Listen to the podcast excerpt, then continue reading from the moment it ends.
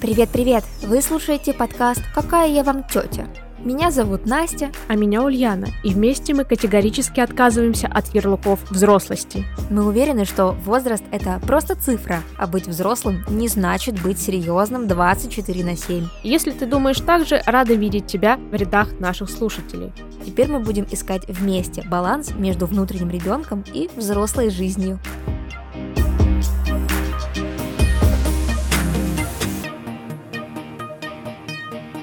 Доброго вечерочка. Здравствуйте. Рада слышать твой прекрасный голосок. Взаимно этот вечер становится прекраснее от того, что я вас слышу. Да, и от того, что мы проводим его вместе друг с другом и с вами, дорогие слушатели. О, как это мило. Как будто нас здесь много. И мы такие все собрались. Да, как будто мы такие, да, этот зал, весь такие хлопают нам, здравствуйте, здравствуйте. Ля-ля-ля, я вообще представила, что мы на кухне сидим и болтаем о каких-то вещах, а у меня там зал хлопают. Скромняшка ты моя. Мои амбиции не дают покоя. Не помещаются в комнате. И уже полезли в зал. Да.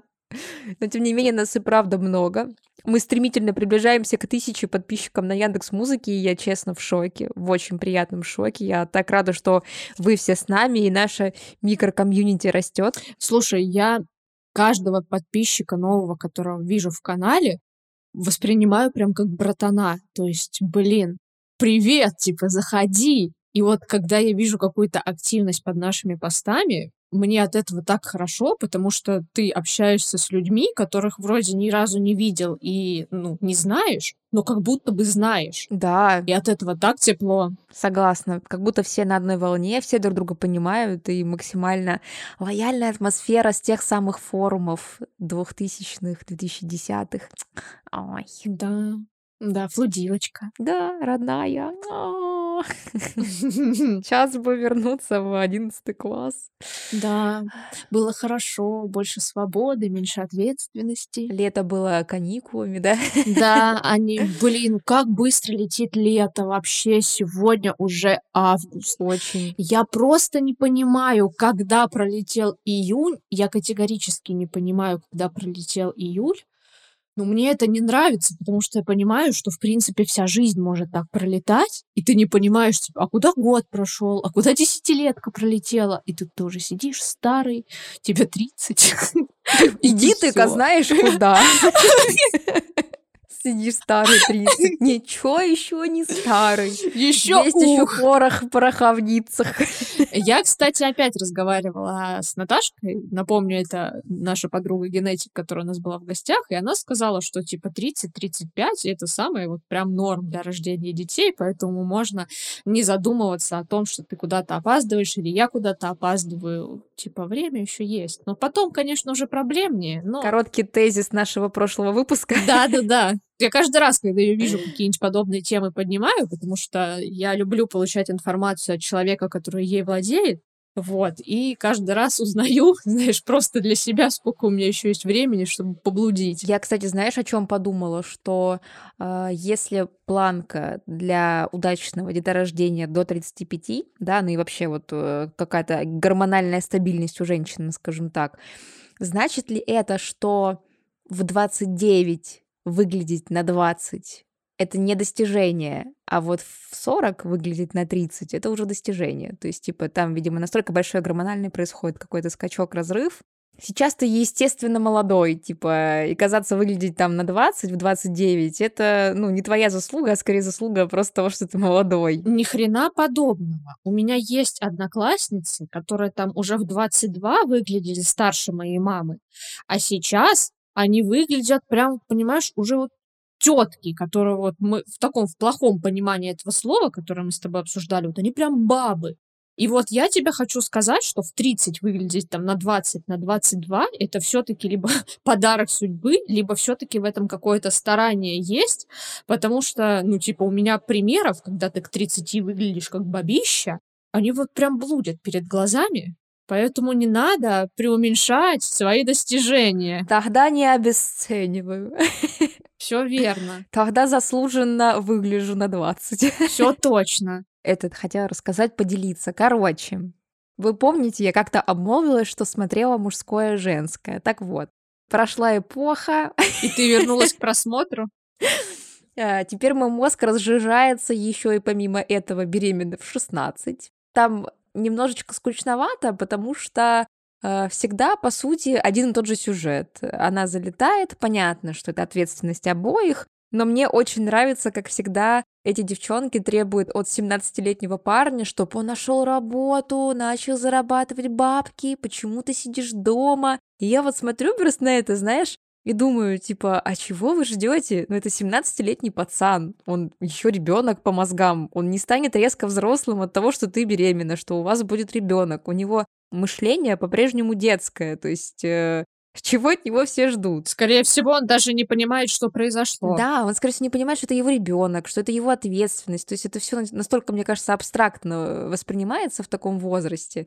Особенно, знаешь, когда они говорят, ну, мы планировали. Да, да, да. И ты такой смотришь на них и думаешь, что вы там планировали? Слушай, мой уровень планирования успеть забронировать трубазу на выходные, понимаешь? И то не всегда. И то не всегда получается. Как это надо было бронировать за неделю? Почему это на завтра нельзя? Да. А там 16 планировали. Ты такой, ладно, окей. Мы когда пришли в универ, и там, ну сколько, вот мне было 16, когда я пришла в универ, хотя нет, вот 17 уже исполнилось. Ну, ты поняла. И там была девочка, она была сначала нашей одногруппницей, потом училась в параллельной группе, и у нее вот она, получается, в одиннадцатом классе, прямо перед универом, родила двойняшек, мальчиков, может, близнецов. Ну, смысл, типа, вот она уже пришла на первый курс с двумя детьми. И, естественно, все преподы, когда про это слышали, они делали ей какие-то поблажки. Но вот и смысл в том, что когда мы уже, наверное, на курсе втором на практике с ней об этом разговорились, она с полной уверенностью сказала, что мы планировали, мы хотели. И типа она даже помнит момент, когда он жахнул ее в машине, и типа вот тогда она забеременела. Настолько? Да. Но я в это не верю. Ничего себе, судьбоносный момент. Передадим ей привет и ее двум десятилетним детям. Да, и вот, кстати, я же вот ее недавно видела на улице, естественно, издалека и не поздоровалась, и даже если бы близко, вероятно, бы тоже не поздоровалась, потому что, ну, я хамка. Но, с другой стороны, просто, типа, я не знаю, у меня страх, что человек меня не узнает, я поздороваюсь и буду выглядеть как дура. Я бы просто не разглядела ее. Ну вот, и у нее прям, понимаешь, уже дети прям вот, прям ребята. А ты думаешь, а это дети у человека, а он с тобой примерно одного возраста. Да, в общем, жесть. понимаю. У меня на работе коллега, она моя одногодка, и у нее двое сыновей. И мне очень странно воспринимать. То есть она, ну, это же ты как будто начинаешь мыслить по-другому, когда ты родитель, да, и вот э, мне так интересно иногда ее слушать, потому что я понимаю и ощущаю вот эту вот разницу между нами, да, что для меня и для нее как будто бы немного там разные приоритеты, или мы немного на разно, по-разному смотрим на какие-то вещи. То есть дети, правда, очень сильно меняют людей. Мгм. Но мы не об этом хотели поговорить. Я вообще хотела рассказать не про беременна в 16, а еще про одно шоу. Господи, когда-нибудь мои мозги станут киселем, но это помогает мне снимать стресс э, на работе. Я тебя успокою, что я такая же. Я все вот это говно смотрю, чтобы немного прийти в себя. Да, вот, поэтому э, не ругаем себя за это. И, короче, шоу, э, блин, как-то оно называется, типа «Жуткая экономия» или что-то такое. Оно, короче, вообще идет на TLC, но я смотрю его на Ютубе через обзор блогера. Там, короче, суть в том, что люди э, жутко экономные, вот прям знаешь, типа до, до какого-то, до какой-то жести, типа из серии открыть холодильник, это стоит 13 центов. Поэтому, типа, ну, они прям посчитали, сколько вот тратит, типа, энергии холодильник, когда он открывается, и сколько это по деньгам выходит. Вот у нее висит стикер на холодильнике, типа, не открывай без надобности. Один, одно открытие 13 центов. Или там, я не знаю, люди не покупают дуршлаг, э, чтобы макароны, знаешь, там сливать, или, ну, вообще, типа, воду сливать, а используют эту ракетку для бадминтона.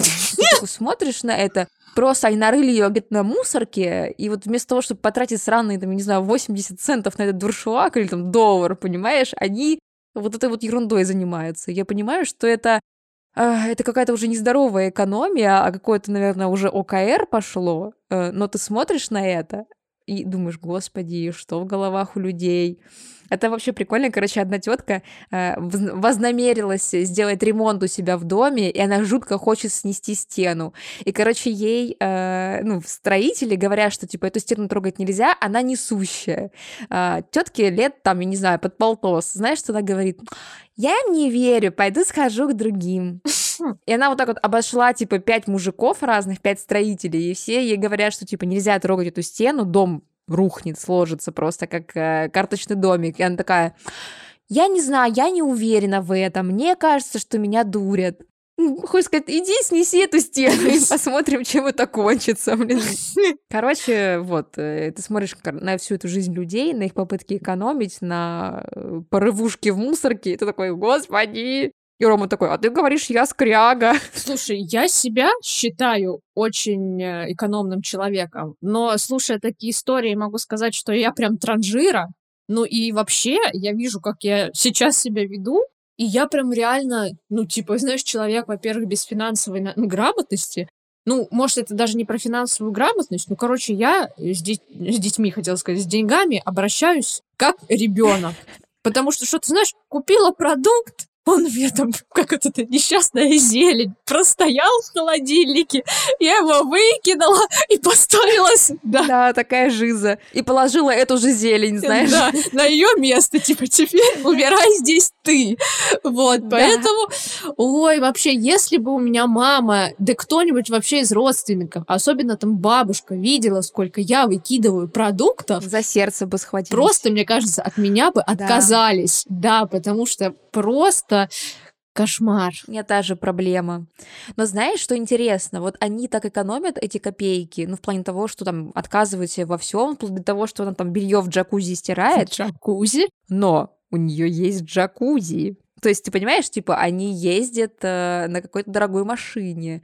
То есть, это очень странно. И, э, с одной стороны, было бы логично, если бы это была, в принципе, аскеза от всех элементов комфорта, знаешь, типа как вот э, я не жертва капитализма, знаешь, отказ от вот этих всех навязанных штук. Но нет, они типа не могут купить дуршлаг, но покупают дорогую машину. В чем тогда логика? Если ты отказываешься от таких вот э, элементов, то тогда уж, наверное, от всех надо отказываться. Вот знаешь, самое интересное, не знаю, в чем ну, закономерность, но у нас что на работе есть клиенты, которые откровенно видно, что у них много бабок, и они это транслируют, но они давятся за каждые 10 копеек. Условно, если где-то что-то не сошлось, если, ну, короче, вот прям вот душат за каждую вот копеечку. И я, конечно, понимаю, что, вероятно, это бизнес-подход, ты так с бабками и работаешь. Но вот я со своим нынешним доходом, допустим, так себя никогда не веду, и если условно у меня там что-то на рубль где-то не сошлось, мне от этого плохо не будет. И вот в жизни я замечаю, что люди прям с хорошим достатком, они прям вот очень много на таких бытовых вещах экономят. Условно, они придут на день рождения к тебе с подарком, который там не превышает, не знаю, какой-нибудь, знаешь, минимального порога. Или вот условно ну, есть знакомая, она прям в очень обеспеченную семью вышла замуж. И вот условно, если кто-то платил за счет, и она вот переводит деньги, она вот переводит, там, допустим, ровно 1531 рубль. Либо вот, чтобы ей перевели там вот, допустим, не 1530, а 531. И вот даже если этот один не перевели, она про это может сказать, типа в шутку, но ты понимаешь, что это ни хрена не шутка. И вот в такие моменты прям думаешь, ни хрена себе. Копейка рубль бережет. Ну, видимо, да. Может, поэтому у меня никто никого не бережет. Видимо, у кого-то это работает. Но я сто процентов транжира, конечно. Вот у меня э, в последние два месяца прям снизился доход, и я думаю, ну вот буду вести себя поскромнее. Там ерунду всякую покупать не буду, на доставках меньше буду, ну типа буду больше сама готовить. Нет. Случилось ли это? Естественно, нет. Доставки как были в моей жизни, так и были. И такая сижу я на выходных, думаю, как мне понравилось играть в бомбинтон. Куплю себе бомбинтон и минус тысяча с карты. И вот я его даже до сих пор еще с Озона не забрала, но тем не менее, я его заказала. У меня такая фигня с книгами. Мне кажется, что я какой-то книжный шопоголик, потому что э, я заметила, что когда я чувствую какую-то тревожность, и у меня на пути есть книжный магазин, э, я зайду туда, э, чтобы что-то купить. Либо я могу зайти просто на Озоне что-то резко купить. И вот э, у меня буквально случаю две недели я что-то сидела, грузилась, увидела какой-то обзор на Ютубе, подумала, хм, круто, зашла на Озоне и купила эту книгу. Прочитала ли я ее? Нет. Открыла ли я ее? Ну да, я полистала, типа, конечно, я планирую в будущем ее почитать, но нет такого, что прям сейчас. И у меня они так вот копятся, копятся. Рома уже такой, типа, говорит, ты планируешь начать их читать? Или мы просто складируем их? А я понимаю, что это что-то тревожное. То есть мне, видимо, надо как-то компенсировать, и я это в книжные покупки выливаю. Но пусть лучше так, от этого есть какая-то польза. Я одежду скупаю. Я знаешь, кстати, что сейчас поняла, мы три или четыре раза сказали про Озон, и, конечно, было бы прекрасно, если бы это была рекламная интеграция. Но нет, мы рассказываем про это просто так, поэтому продолжаем. Сейчас я такое расскажу про Озон, что не будет никакой интеграции. Ну давай, чтоб не думали, что мы их просто так пиарим. Да нет, блин, ну короче, у нас э, на работе коллега уволился, а он обожает Лего. И мы решили, что крутым подарком для него будет э, Добби из Лего и носки. Ну, типа, Добби свободен, такая аналогия. Вот. Э, и, значит, я специально заказала носки и Лего Добби на Озоне, чтобы один курьер в один день все принес и сразу вручил. Ну, потому что в этом, типа, фишка, что носки вместе с Добби. Вот. Э, и что ты думаешь? Короче, в субботу, в понедельник, чтобы все понимали, подарок уже должен был доехать. В субботу я просыпаюсь утром, потому что у меня сообщение. Ваш заказ был отменен, ну, по просьбе этого продавца, э, деньги возвращены на карту. И я такая думаю, нифига себе. Типа, что за приколы? Что за выкрутасы? У меня все спланировано. Во-первых, Лего Добби это очень э, нестабильная валюта. Ну, то есть, грубо говоря, там сегодня он стоит 4 тысячи, а завтра ты проснешься, он стоит 6. Типа, а у меня-то с, с коллег, ну, собрана определенная сумма денег. Вот, я, короче, давай резко шерстить э, все эти маркетплейсы на Озоне. Естественно, Доби по той же цене не было. Я пошла в другое место. Нашла его там, заказала на ту же дату, на понедельник. Все было четко. Думаю, ладно, хрен с ним. Пусть Озон привезет носки, а другой, типа, курьер привезет Доби в один день. Все, понедельник. Доби приехал, я захожу посмотреть, где носки, а там написано Дата доставки была перенесена на 2 августа. Ну, должна была 31 приехать июля, а перенесена на 2 августа. Я думаю, да ёб твою мать, типа, Добби приехал еще и без носков, да что такое? Ну, короче говоря, вот Озон просто мне весь подарок целостный, который должен был идейно, знаешь, выглядеть, он весь развалил мне его, как только мог. И я прям очень сильно расстроилась. Блин, я вот Я недовольна. думаю, что так прикольно, что у вас на работе, если кто-то уходит, вы там ему какой-то подарок делаете памятный или что-то такое. У нас на работе, если кто-то уходит, типа, ну и иди нахер. Ну, типа, все. Обязательно, обязательно. У нас э, увольнялась э, тоже девочка, моя хорошая подруга, и мы подарили ей настольную игру. И помнишь, я тебе присылала, что помимо этого мы сделали как игровые карточки Мгм, с каждым из нас э, в стиле фэнтези, что мы типа какие-то персонажи фэнтези мира. Я, я даже в руках сейчас держу свою собственную карточку, где написано, что мой персонаж это Mother of Cats, Анастейша из Дома Реактива, повелительница кофе, вина и письки дьявола. Дьявола это под. Но мы не пропагандируем курение, я бросаю.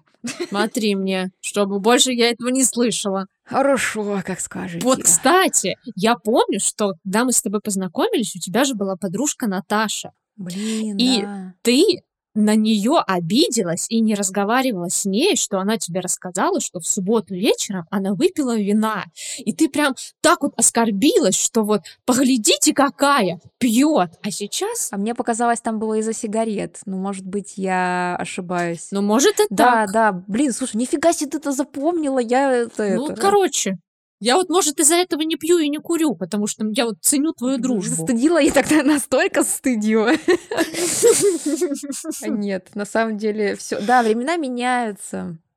Но мы не пропагандируем, естественно. Но в пятницу встретиться с друзьями в баре это святое. Но можно не в баре, можно в любом другом месте. Ну, просто иметь друзей, это, в принципе, тоже в неплохо. принципе, да, друзей иметь для начала было бы неплохо.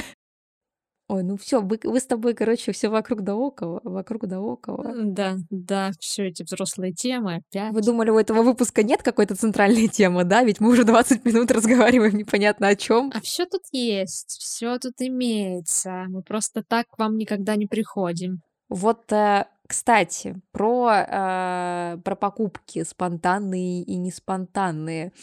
Э, как часто ты зависаешь, когда тебе нужно что-то выбрать между двумя, э, ну, там, бля, двумя вещ вещами?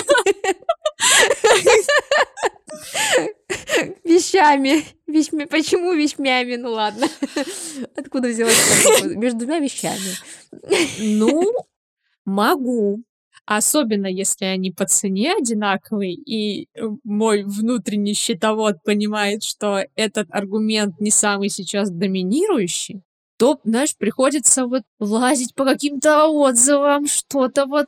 Короче, мне так сложно это сделать. О, но ещё сложнее, когда не 2 вещи, а и ещё их больше. Это как с маникюром. Да. Эти оттенки розового просто Да, да-да-да, это правда сложно. У меня вот такая последняя вещь. Я знаю, что я вас достала со своими книгами и книжным магазином, но просто реально, а, последний раз я, короче, пошла и набрала много книг, и, ну, ты такой типа: "Я хочу вот эту, я хочу вот эту, эту". Потом ты сканируешь, сколько они стоят, и понимаешь, что тебе нужно сократить количество книг в твоей руке в 2 раза. И всё. И я буквально простояла минут 40. Вот знаешь, ты просто стоишь, не двигаешься, держишь их в руках и пытаешься понять. И в твоём мозгу, как в том меме, знаешь, типа цифры, расчёты, всякие вероятности, типа. Потому что ты пытаешься, типа, выбрать, что ты приоритетно хочешь сейчас, что ты приоритетно хочешь не сейчас. Вот. Это правда очень сложно. Я не знаю, где-то я, кстати, видела у одного психологического сервиса, не будем называть названий, Пока а, они не заплатили. э, да, видела статью, что есть какая-то причина, почему мы не можем, э, принимать решение, делать выбор во взрослом возрасте. То ли потому, что его делали за нас, когда мы были маленькими. Типа, знаешь, настолько предугадывали наши желания, что мы сами не успевали понять, что мы хотим. Звучит как правда. Вот. А поскольку ты точно не знаешь, чего ты хочешь, да, ты такой типа: "Блин, я хочу это, а может это, а может это, а хер его знает, чё я хочу.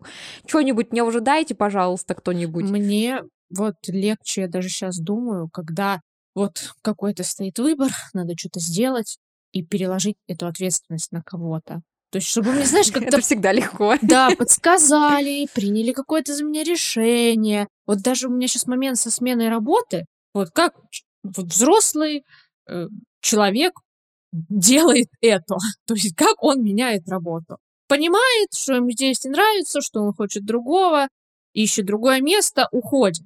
У меня вот эта торговля с собой, и чтоб мне кто-то подтвердил, что я делаю правильный выбор. Во, и она у меня заняла месяца 2, наверно. И каждый раз, когда у меня случался чуть ли не нервный срыв от того, что в очередной раз на работе произошла какая-то херня, я всё равно не хотела принимать это решение, потому что это решение, и за ним огромная ответственность, и это вообще может, ну, с ног на голову перевернуть мою жизнь, а я к этому не готова, и теперь ответственность ещё будет за меня. Поэтому я шастала вообще по всем людям, которые знают мою ситуацию, и ждала, что они мне чётко скажут, что нужно сделать. Но в итоге ты сделала этот самый выбор?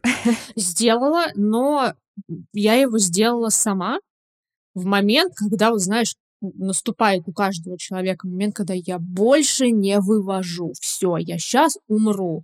И вот в этот момент, когда у тебя вообще уже все тормоза с твоих, э, метаний снимаются, ты понимаешь, что вот этот выбор я уже могу сделать. Да, это будет моя ответственность. И вот в этот момент ты как будто становишься взрослее. То есть у тебя, знаешь, как будто открывается новая карта, новый скилл, который можно уже будет пробовать в каких-то похожих ситуаций, и уже таких моментов спорных, э, не будет, потому что ты уже типа для себя вот эту нейронную цепочку сформировал и знаешь, как ей Да, пользоваться. начинаешь учиться брать ответственность за свои поступки, за их результаты.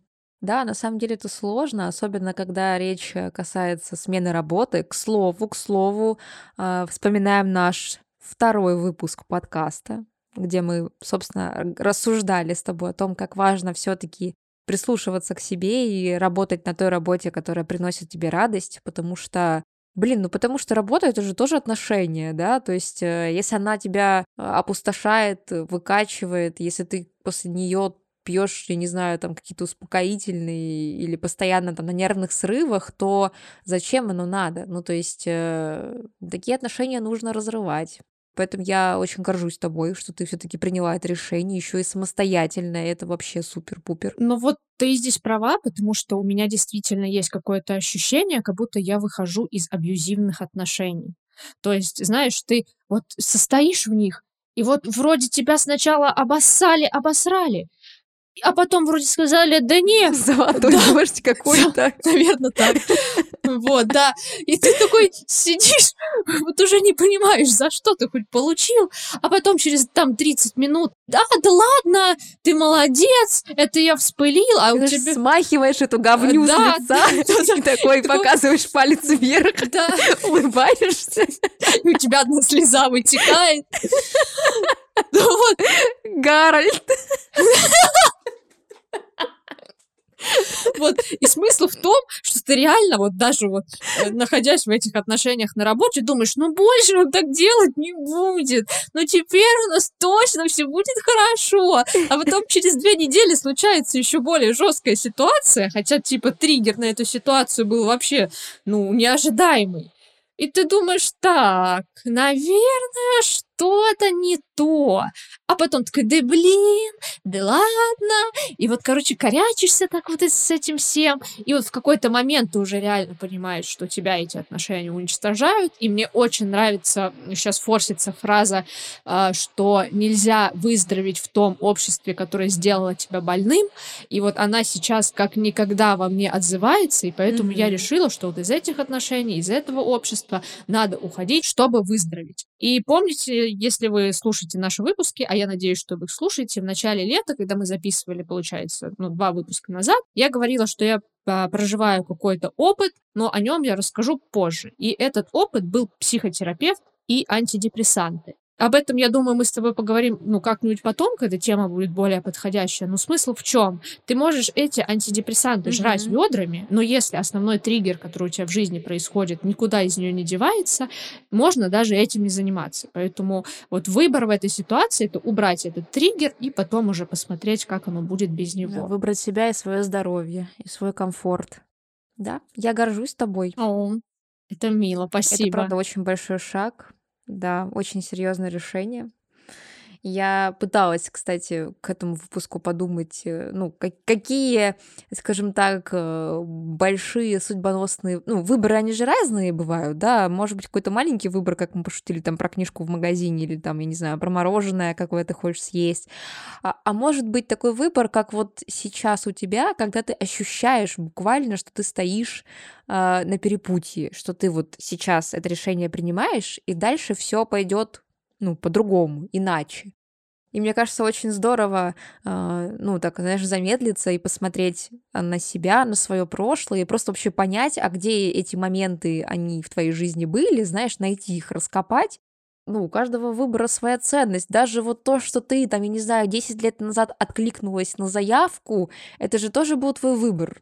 Она вроде бы не подходила mm-hmm. на этой ролевой игре, да, она тебе не подходила вроде бы по описанию, но ты же решила откликнуться и решила. Вот теперь пожинаешь плоды. Уж 10 лет. Я ни о чем не жалею.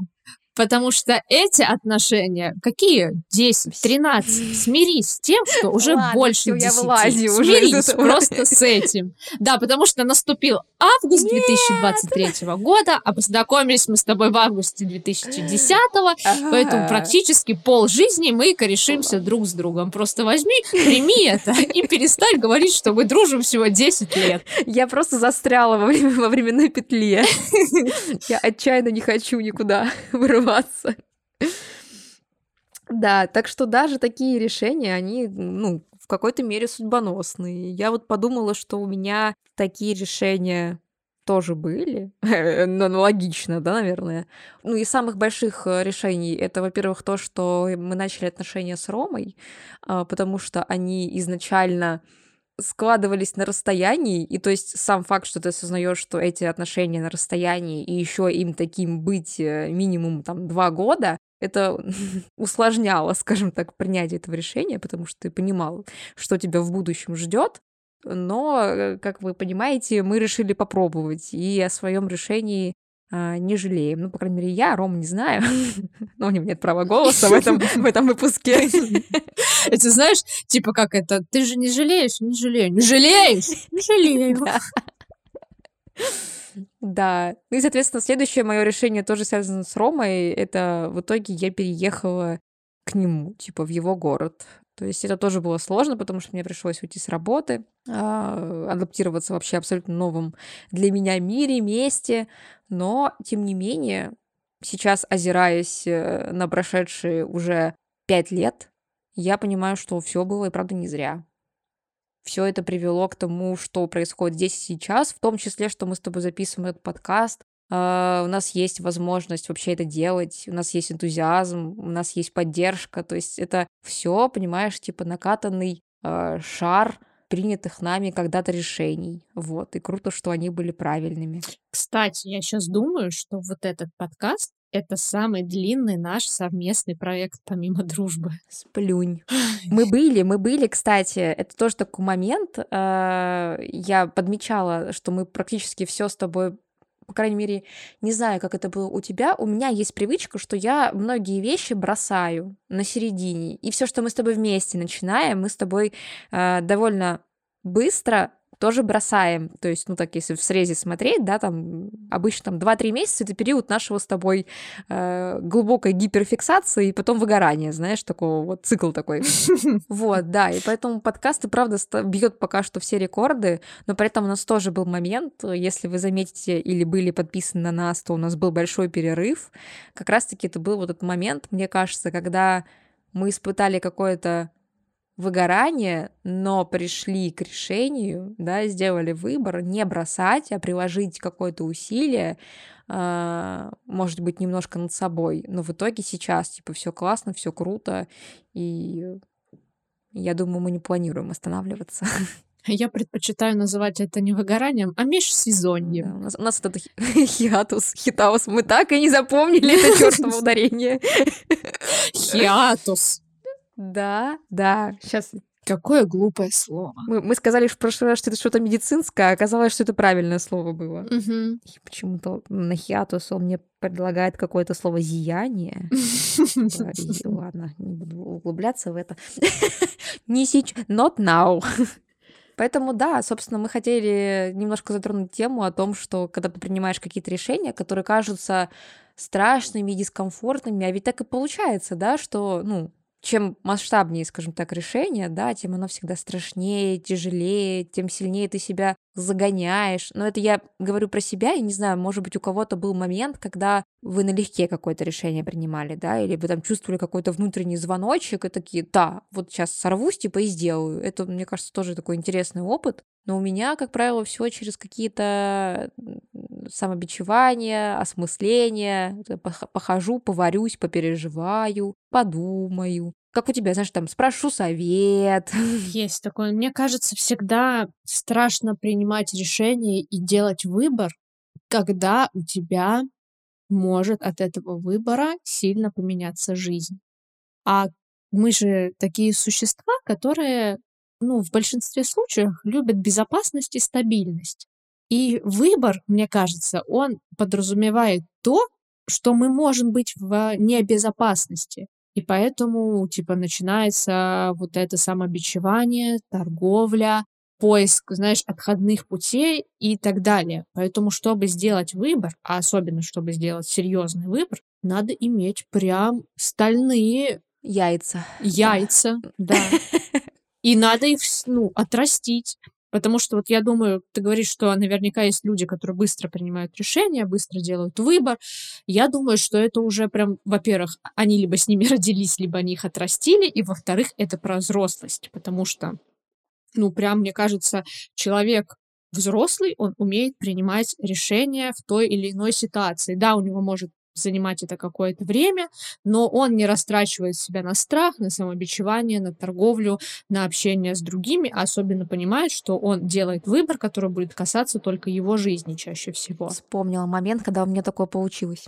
Расскажите, пожалуйста. А, ну, это тоже связано с работой, на самом деле. Просто как раз-таки, знаешь, триггер большой, когда ты уходишь с работы, которая тебе не нравится. И как только я переехала вот, к Роме в город, а, я устроилась маркетологом в ресторан. Ой, я помню. Да, да. И получается, что до этого я работала именно в интернет-пространстве, то есть как интернет-маркетолог. А здесь, получается, ты был такой классический маркетолог, который э, договаривается с типографиями, покупает рекламу на билбордах, партнерится с другими. У газете. Ну, типа, 20 лет назад, может быть. Вот, да. И э, для меня это был интересный опыт. И самое интересное, что это был мой единственное собеседование, которое я прошла, то есть меня как бы сразу взяли на эту работу, но как же мне было некомфортно, как, э, с какими я сталкивалась вообще, с каким я абьюзом сталкивалась со стороны не моего руководителя, а здесь была управляющая в нашем городе этими ресторанами. Вот, и именно с ее позиции она настраивала против меня, там, не знаю, э, барменов, официантов, что когда я подходила к ним и говорила, что там, ну, не знаю, нужно контент для соцсетей подснять, мне говорили вплоть до того, что а что ты лезешь, типа, ты видишь, я работаю, а это моя работа, что я могу поделать с этим, да? Или там мне говорили, как ты думаешь, э, вот то, что ты делаешь, стоит тех денег, что ты получаешь? И я такая Ни хрена думаю, себе. Сейчас я бы сказала, что иди-ка ты нахуй. А тогда меня это просто повергало в такой ступор. Я сталкивалась с этим практически каждый день. И вот у меня там было два месяца испытательных срока. И я, когда второй месяц подошел к концу, я решила, что нет, нет, нет, нет, типа с меня достаточно. Все равно, найду другую работу, не знаю, что угодно буду делать, типа, но только не здесь. И вот это было максимально быстро принято решение. Единственное, что, знаете, о чем я посомневалась в тот момент? А, непосредственно моя руководитель, то есть руководитель отдела маркетинга, она была готова меня пролонгировать, то есть принять меня как бы в основной состав, скажем так. И я переживала, что я ее подвожу. Но я попереживала об этом ровно 20 минут, потому что я подумала, что как бы мне не было... То есть мне нужно было просто позвонить ей лично, сказать спасибо за возможность, но я все таки решила отказаться от э, работы. Э, для меня это было сложно. Во-первых, ты знаешь, я ненавижу звонки, но такое как будто бы нужно было сказать лично. Но я собрала те самые стальные яйца в кулак, и когда я вышла из э, бухгалтерии, забрав свою трудовую книжку, да, там все документы, я испытала какое-то максимальное облегчение. Mm-hmm. Я подумала, что это было самое правильное решение в моей жизни. честное слово, в тот вечер небо было голубее, э, воздух был слаще, кофе вкуснее, и, короче, все было лучше. И вот для меня это был главный показатель, что я сделала все как надо. В новую работу я вышла ровно через 10 дней, поэтому, типа, все сложилось хэппи-эндом. Я, знаешь, вот сейчас тебя слушаю и понимаю, что вот год назад, если бы я представила момент, что я ухожу с э, места работы, которому я посвятила себе очень много времени, что для меня это будет максимально болезненно, возможно, даже до слез, ну, с какими-то такими эмоциями.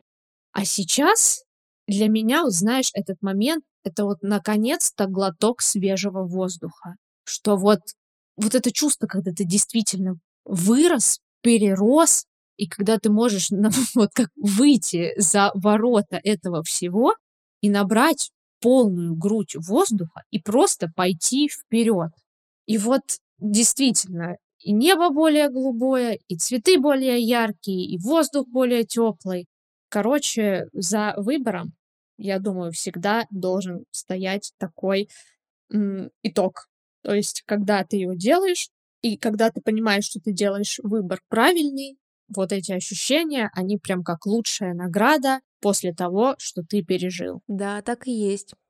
А еще подумала, знаешь, э, пока ты говорила, что выбор это не всегда какое-то действие, да, там пойти, не пойти, позвонить, не позвонить, уволиться, не уволиться, а иногда это еще и выбор, э, как тебе внутри относиться к той или иной ситуации, Мгм. какую позицию тебе принять в этом мире, А, то есть, ну, типа, мы же тоже каждый раз выбираем, там, грубо говоря, да, там у тебя а, Да. ссора с партнером происходит, и у тебя в голове, по сути, выбор. Продолжать эту ссору, там, я не знаю, бить тарелки или сделать глубокий вдох и продолжить разговор в спокойном тоне, да, это же тоже выбор поддержать кого-то, не поддержать кого-то, ответить на какую-то остроту или. То есть, по сути, если так прям глубоко копать, то э, наша жизнь, она вообще вся полностью каждый день состоит из каких-то м, решений.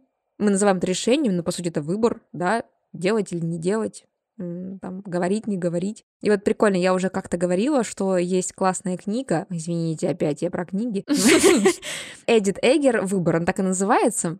Я уже просто про нее рассказывала, по-моему, в нашем, если не новогоднем выпуске, то, может быть, после него. Но суть в чем, что писательница Эдит Эггер, она сейчас является психологом, а до этого э, так сложилось, что она как раз-таки прошла через вот эти вот э, немецкие концлагеря. Ее а, папа, мама, сестры погибли в этом самом концлагере. Вот. И э, главный ее посыл, в принципе, был в том, что у меня был выбор либо я всю жизнь буду нести эту травму в себе, ну, и считать себя жертвой, то есть, да, у меня всегда будет, грубо говоря, поломанное, покалеченное состояние, да, я ну, буду на все смотреть через э, черную вуаль в этом мире, да, либо у меня есть выбор снять эту вуаль, принять, что это со мной было, что это случилось, что да, я потеряла своих близких, да, такое, ну, такое бывает, я не одна, что таких семей было еще много, и идти дальше с этим опытом, с этим ощущением, э, но продолжить наслаждаться этой жизнью, да, то есть не ставить на себе крест. И это, по сути, было главным выбором ее жизни, и ну, ее главный посыл, что мы тоже всегда выбираем, как относиться к этой ситуации, как ее через себя пропускать, какие выводы делать. Вот. Поэтому это прикольно. Это прикольно, когда ты начинаешь замедляться и замечать за собой такие моменты, что вот сейчас а, я делаю выбор. Мне стоит там это продолжить или не стоит. Вот это спич толкнула. Такие моменты, да, нужно быть очень осознанным. Особенно, когда ты делаешь выбор по поводу контроля своих эмоций. Типа сейчас разгорится у меня жопа от этой ситуации, либо я выдохну, и буду уже сразу думать в сторону того, как эту ситуацию разрешать и не тратить время на то, чтобы побомбить. На самом деле осознанность это такая интересная вещь. Сейчас э, про нее из каждого утюга говорят. Не знаю, насколько осознанны люди, которые про это э, там и тут говорят. То есть я, хоть мы, возможно, и часто поднимаем какие-то темы, да, из серии «Нужно уйти с нелюбимой работы», да, но, по сути, я считаю, что моя осознанность как навык развита процентов, наверное, пока что на 10, может быть, на 15. Э, я только встаю на этот путь, я еще очень плохо успеваю замечать там свои эмоции в моменте. Мгм. Я, если честно, даже не умею толком распознавать свои эмоции. То есть у меня бывает, я сижу у психолога и говорю, а, типа там, а, я очень сильно злюсь. И она такая, опиши, что ты чувствуешь. И я пытаюсь, ну, описать это как-то вот, э, типа из серии, что мне хотелось сделать, или как я это ощущаю. И она говорит, это не злость. Там, это обида, там, знаешь, ну, то есть, типа, а а у меня как бы все мои эмоции, они такие, типа, я злюсь, а, я устала, у меня хорошее настроение или плохое. У меня, ты понимаешь, нет типа каких-то оттенков. Вот. Я очень так это из крайности в крайность ощущаю Мгм. свои эмоции. Мгм. Вот, и тоже учусь их распознавать. Ну, короче говоря, про осознанность. У меня просто тоже есть пример. Была у меня одна знакомая девочка, она ведет свои соцсети, она транслирует, что она вот прям супер осознанная, что вот ты даже читаешь, это знаешь, это какой-то такой максимально приторный дневник наслаждения этой жизнью. Я иду, этот вот воздух, он прекрасен, цените этот момент. Фи. Она в своем блоге э, транслирует, что она максимально открытая, что она максимально располагается к диалогу. Но это, это была моя просто бывшая коллега, и по факту, по факту, да, вот то, что я читала в ее блоге, и то, что я видела в жизни, это настолько не мэчилось друг с другом. То есть, насколько ты писала... Ну, даже, вы знаешь, там даже такой момент был, ты как руководитель видишь, что там человек э, откровенно косячит, да, где-то в каком-то моменте. И ты как бы вроде бы указываешь ему на это, и даже когда он уже увольнялся, ты как бы с какой-то заботой, с каким-то советом говоришь, что, пожалуйста, обрати на это внимание, потому что если ты сейчас здесь а, не поймешь, грубо говоря, ты эту ошибку повторишь где-то в другом месте. То есть, ну просто, то есть вот как взрослый человек остановись и проанализируй, да, свою работу, свои ошибки, чтобы какой-то опыт из этого вынести. И значит, после увольнения проходит, не знаю, там полтора месяца, а, и у нее выходит пост, что она на новом месте снова совершила ошибку, что ее наругали. И дальше идет комментарий. Я так устала под всех подстраиваться. Понимаешь, то есть у человека ответственность за свою работу, за результат, а, оно как бы накладывается на то, что она таким образом подстраивается под кого-то. То есть она как будто путает эти понятия, знаешь, ответственность и прогибание, скажем так. Но при этом она транслирует вот эту вот осознанность, понимаешь? А какая осознанность, если ты не можешь нормально взять ответственность, ну, грубо говоря? Ну, мне кажется, умение брать ответственность в наше время это вообще один из самых важных, но при этом все-таки один из самых редких скиллов, потому что люди, в принципе, в большинстве случаев не готовы на себя брать ответственность. И когда ты с этим сталкиваешься, ну и когда ты растешь, в принципе, в постоянном вот этом каком-то фоновом звучании этой ответственности и сталкиваешься с такими людьми, у тебя, конечно, лютый диссонанс возникает, но, к сожалению, таких очень много. И, блин, вот я сейчас слушаю, и я тоже понимаю, что я себя ну, считаю минимально осознанным человеком, и что я только в начале этого пути, и когда я слушала про то, что ты не умеешь идентифицировать эмоции, я вспомнила, что первые наши встречи с моим новым психологом начинались с того, что она меня заставляла открывать таблицу эмоций Мгм. и вот по ней идти и говорить, я вот это, вот это и вот это чувствую. А потом мы пришли к тому, что большинство из моих проблем это то, что я не умею злиться. И тут может возникнуть вопрос, а как это, ну, типа, ты не умеешь злиться? А очень просто, типа, Легко. нормальный человек, да, когда злится, он вот эту злость ловит на маленьких этапах. Типа, мне неприятно, мне там что-то вообще вот не надо. Там у него, знаешь, там э, лицо как-то дрогнуло от того, что то он начинает злиться. А у меня вот либо я не злюсь, либо уже ловлю это на моменте, когда надо комнату разнести от этой Тарелка злости. бьется, да? Да, и вот это тоже же получается какая-то неосознанность. Да, да, пока еще просто не, ну, не научилась себя чувствовать. У меня такая же жиза просто.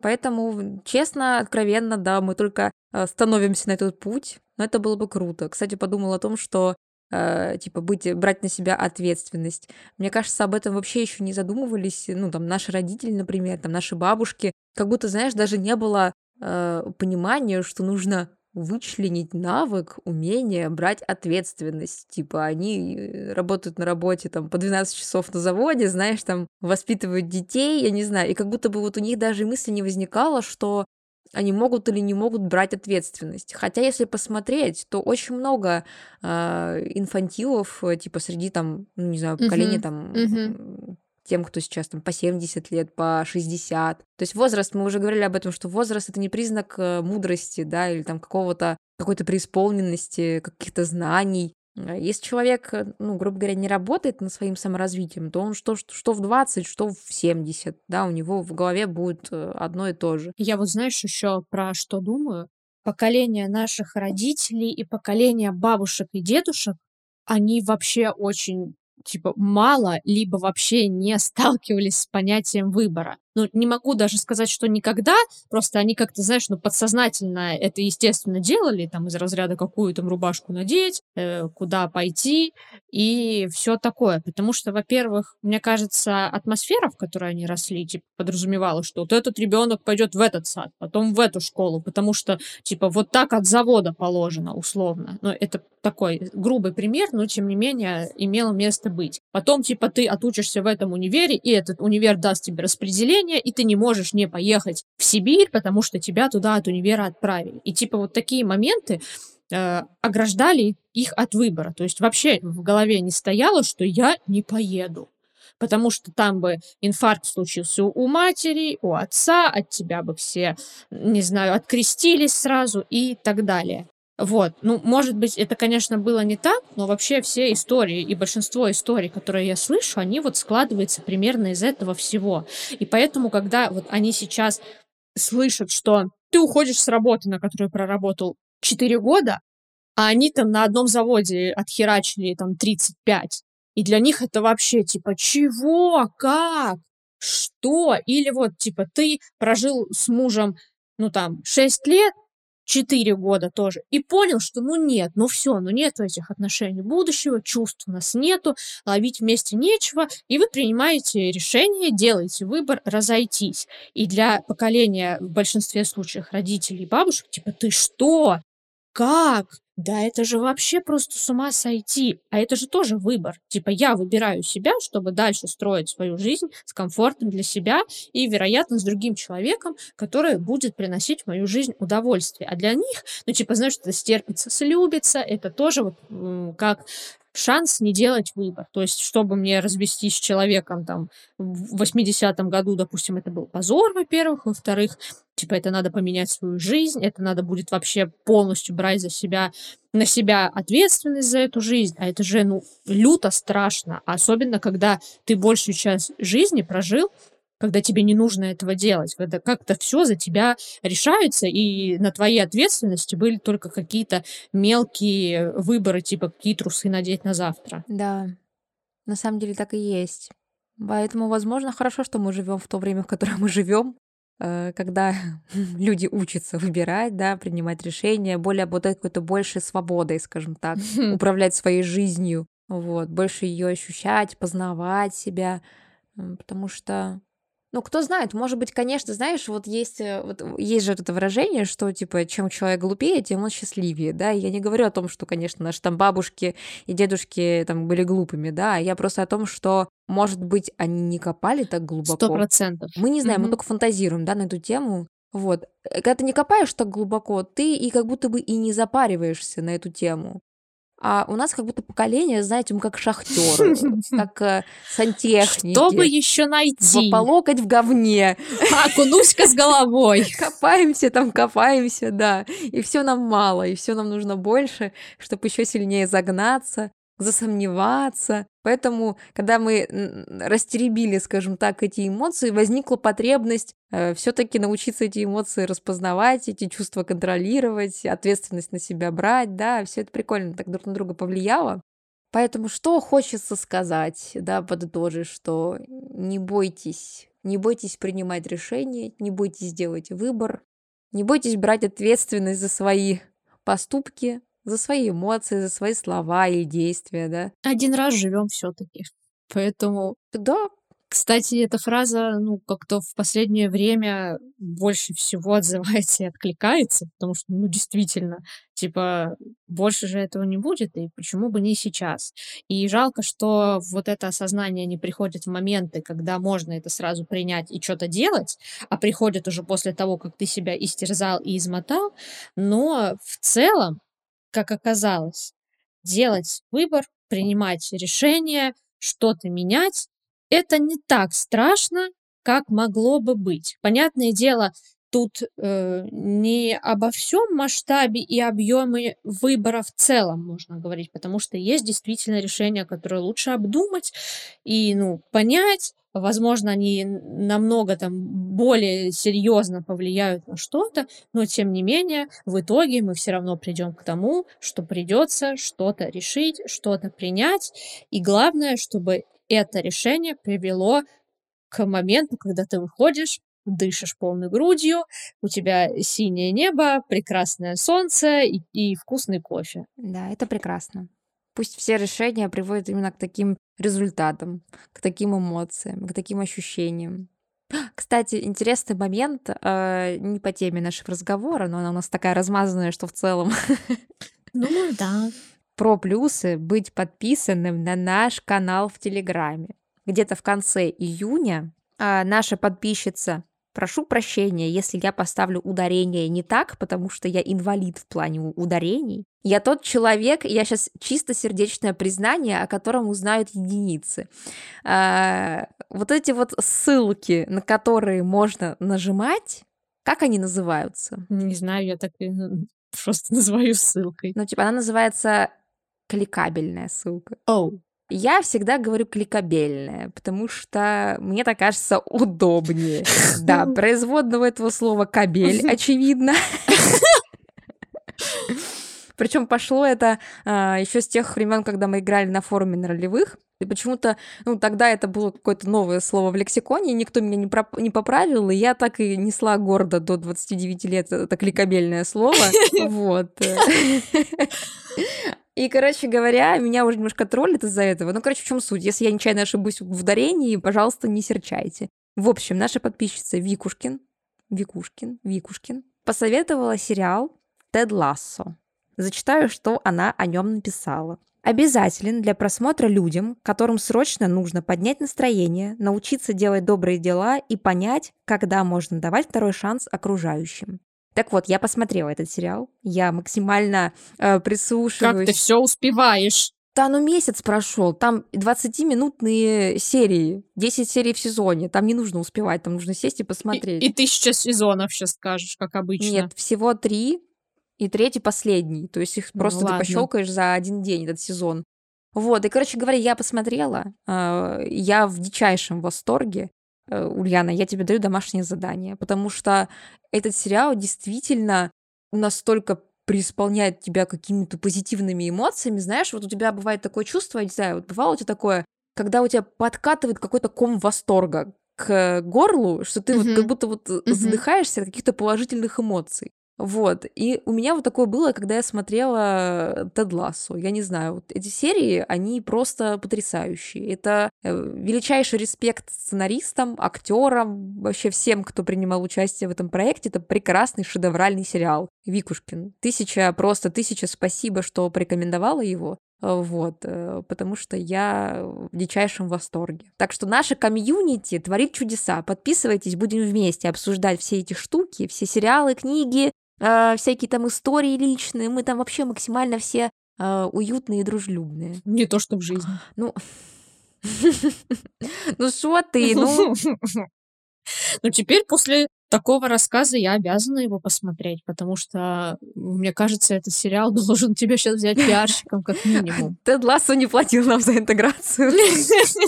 Никто не платил нам за интеграцию. Никто, да. Вот, мы те самые бичи на просторах медийного пространства. В общем, подписывайтесь на наш телеграм-канал. Какая я вам тетя? Мы вас там ждем.